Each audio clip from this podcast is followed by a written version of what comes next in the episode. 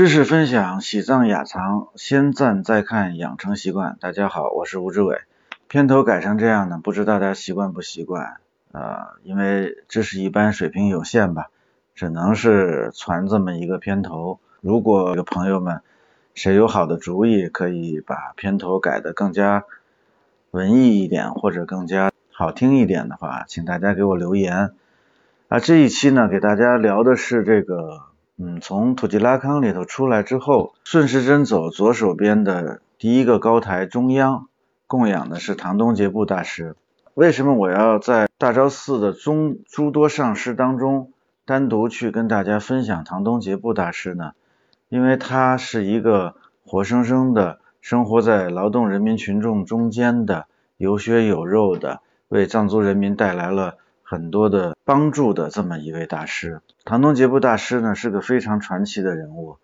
他的一生当中得到的所有成就，如果换到我们现在的任何一个人，可能几辈子他都做不完。啊，我给大家简单的说一下，他是宗喀巴大师的同门师兄弟。啊，他跟宗喀巴大师有一个共同的上师，就是萨迦派的著名佛学家仁达瓦。他在当时的佛教界是公认的密法造诣高深的大师，而且他的求法的足迹不光是在，因为很多人都说他是这个噶举派的一个大师嘛，他其实是在他的年代呢还没有立美运动的称谓，但是呢他实际上是精通各个教派的密法的这么一个大师，而且他的求法足迹遍布西藏、尼泊尔、印度。他的这个活动范围非常的大，那他同时又是西藏在元明时期的一个著名的建桥大师，在他的一生呢，盖了很多的铁索桥，极大的方便了这个西藏的这个交通。因为盖铁索桥的原因，所以呢，他被藏族的这个铁器行业尊称为铁器行业的祖师。然后因为盖铁索桥需要化缘，他为了方便化缘呢。他创造了历史上藏族民族历史上的第一个藏戏团，所以呢，他被称为藏戏的祖师。而且他在医药上面，藏医药方面也有很高的成就。迄今为止，他的著名的红丸和白丸还在被运用在治疗各种疾病上面。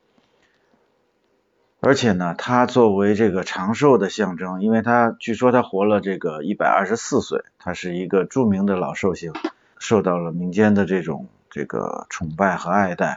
唐东杰布大师呢，同时还是历史上与汉地与我们汉族人有殊胜缘分的一个佛学大师。他曾经这个亲自到五台山啊文殊菩萨的道场朝圣啊修学，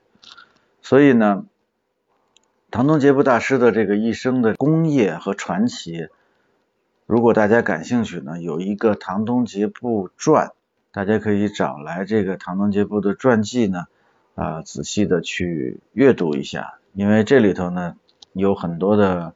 呃传奇性的故事，比如说有一个地方叫藏杰呃藏杰德唐卡这个地方修行的时候呢，他就得到五个空行母的这个。对他的赞颂，其中的赞颂的歌曲里头呢，就有在辽阔的空行界正得空性的瑜伽师，犹如无畏王的安居。那么这个呢，就是他的名字唐东的唐东杰布的这个来源。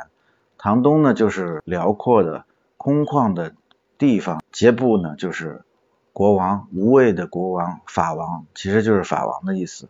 所以呢，他的这个。名字实际上是空行母给他取的称号，在他的这个诸多称号当中呢，就是因为他在不同的地方修行，会有嗯不同的人给他取的不同的名字，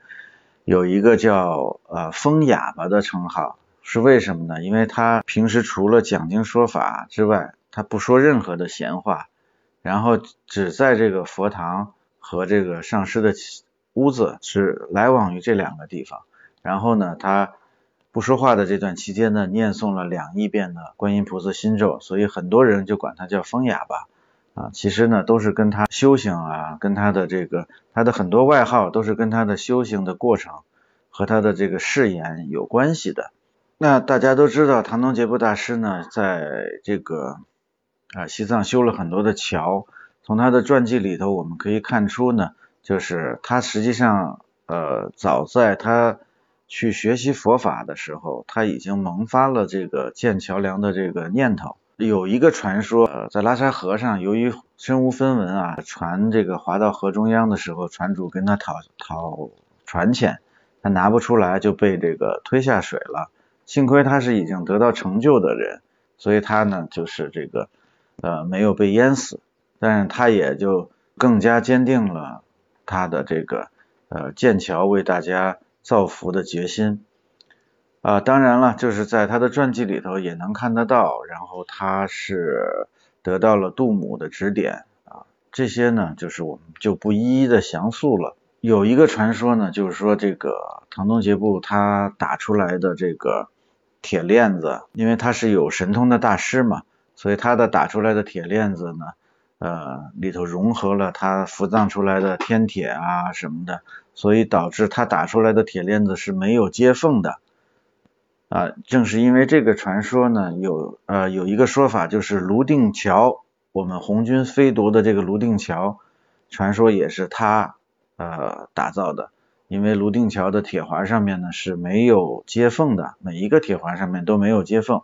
那唐东杰布大师在西藏盖了很多的铁索桥，呃，到现在呢，就是还剩下的应该已经不多了，因为已经过了呃五百多年嘛，他是明朝的人。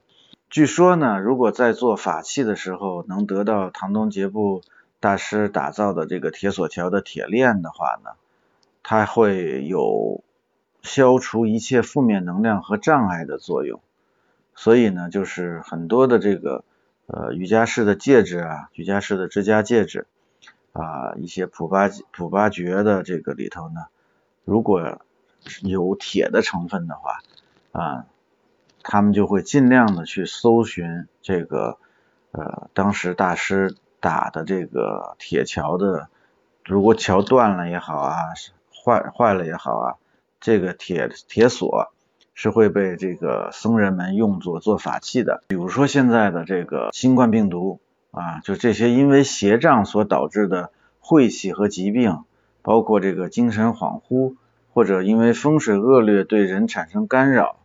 啊，或比如说或者是一些非人。的干扰，这些邪气啊、晦气啊，它的这个铁链子打造的法器是可以把它们抵挡出去的。就如果大家能够得到里头含有唐当杰布大师打造的这个铁链的这些法器的话呢，大家一定要好好的在家供养着或者佩戴在身上，因为这个呢，它的作用刚才我已经说过了。那今天就跟大家分享到这里，那下一期呢就可以跟大家好好聊一聊。啊，沐浴拉沐浴佛殿里头的这些圣迹啊，大家如果喜欢我跟大家的分享的话，还得麻烦大家分享、点赞、关注。